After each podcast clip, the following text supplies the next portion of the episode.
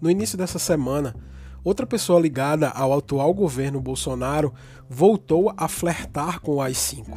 Trata-se de Paulo Guedes, atual ministro da Economia. Antes, no início de novembro, em entrevista concedida à jornalista Leda Nagli, o filho do presidente, Eduardo Bolsonaro, disse que, abre aspas, se a esquerda radicalizar, a resposta do governo poderá vir através de um novo AI-5. Fecha aspas. A fala de Paulo Guedes nessa semana aconteceu durante uma entrevista coletiva em Washington, onde ele participou do Fórum de Altos Executivos Brasil-Estados Unidos. E mais uma vez, esse tipo de assunto voltou a causar debates entre a sociedade.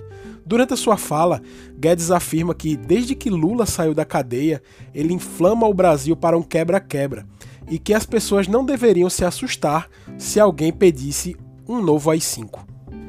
Eu sinceramente acho que tanto a fala de Eduardo Bolsonaro quanto a do ministro Paulo Guedes fazem parte de uma meio que uma tentativa de normalização do termo AI-5.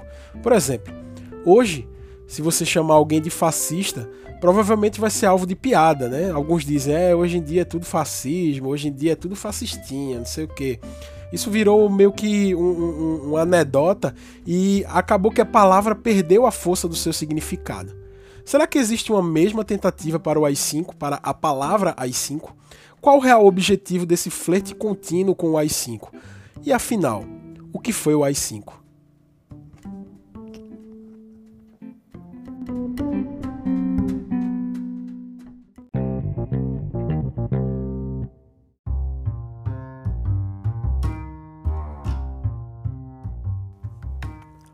AI-5 é uma sigla que significa Ato Institucional de número 5 e foi um documento elaborado pelo Conselho de Segurança Nacional durante o período da ditadura militar, aqui no Brasil, obviamente, pelo presidente Costa e Silva.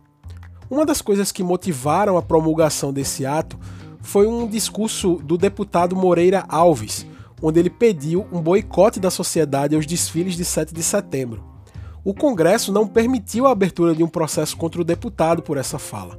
E a resposta do governo foi o AI-5. Lembrando que vários outros motivos levaram na promulgação desse ato do AI-5, mas um dos estopins foi a fala do deputado Moreira Alves. Só lembrando que o deputado Moreira Alves, ele também denunciava casos de tortura e perseguição política, e ele era visto como inimigo do atual governo. O ato entrou em vigor no ano de 1968 e ficou em vigor até o ano de 1979.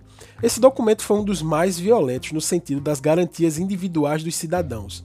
E de quebra, deu meio que uma, uma, uma capa de legalidade sobre o autoritarismo do governo.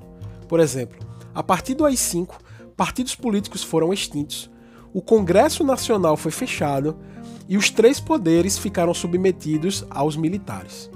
Políticos de oposição foram caçados e expulsos do país.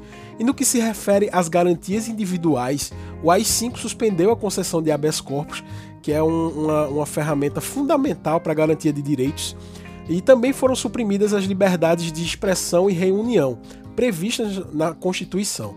Essas liberdades elas foram submetidas a uma censura prévia. E é por isso que a gente chama de censura, tá? A liberdade de expressão e de reunião, quando elas são suprimidas, a gente chama disso, de censura. É, funcionários públicos que não fossem a favor do governo, eles poderiam ser demitidos sumariamente, dentre vários e vários outros absurdos. É, o período do AI-5, que foi, da promulgação desse ato, ele foi um dos mais violentos e foi conhecido também como anos de chumbo. Além disso, a resposta para esse violento ato foi justamente mais violência dos grupos armados, que lutavam contra os abusos do governo militar. Você aí chama do que quiser. Chama de grupo armado, tem um lado do espectro político que chama de terroristas, enfim, eu não quero fazer esse juízo de valor aqui nesse podcast. Eu estou aqui apenas para informar e comentar o caso acontecido.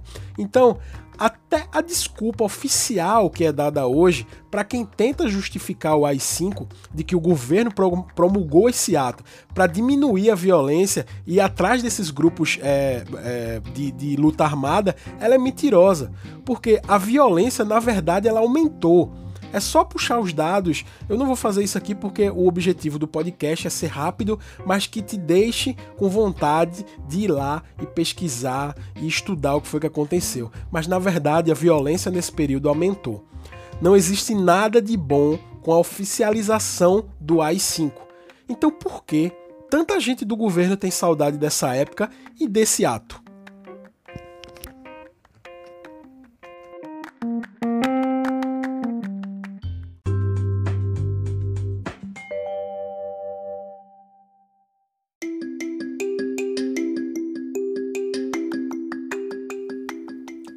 Afinal, o que representa a fala de Eduardo Bolsonaro lá no início do mês de novembro e a fala dessa semana do ministro Paulo Guedes para a história do Brasil? O que é que representa essa insistência, essa tara pelo termo AI-5? Eu, como comentei um pouco antes dessa minha fala de agora, eu tenho uma leve impressão que esse termo é, é, que pessoas estão tentando desmistificar o termo, o termo AI-5 com um objetivo claro de revisionismo histórico. É, até, inclusive, eu já tinha comentado isso no Twitter, mas até, inclusive, teve uma fala do, do deputado Rodrigo Maia, que é o atual presidente da Câmara dos Deputados. Ele disse que o AI-5 não pode se tornar um termo comum do dia a dia, como bom dia e boa noite, para você ficar flertando e falando dele todos os dias. É, e nisso eu concordo com o Rodrigo Maia o porquê. Quem, é essa, quem são essas pessoas que têm a, essa tara no AI-5? É, além desse revisionismo histórico que a gente vive, eu acho que é, essas, essas medidas, esse, essas movimentações na América do Sul é, têm deixado essas pessoas com uma pulga atrás da orelha, mas não no sentido do medo de que isso aconteça no Brasil. Na verdade, é, parece que existe uma grande tentativa de tornar esse medo de que a esquerda se rebele, de que os grupos comunistas voltem ao poder e que esse medo dessa ameaça comunista se torne sempre real e se torne algo é, comum. É muito comum você ver é, deputados do PSL, deputados da extrema-direita, falando sobre uma, uma ameaça comunista que desde 1940 Hitler falava e foi justamente essa desculpa para aquela matança lá na Europa.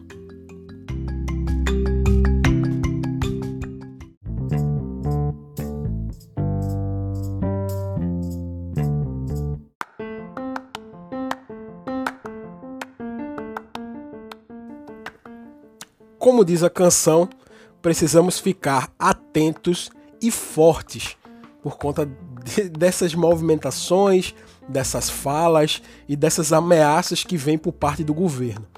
Mas enfim, esse foi mais um episódio do Peitica Podcast. É, e foi, é um prazer estar recebendo todos os feedbacks que eu recebo de vocês.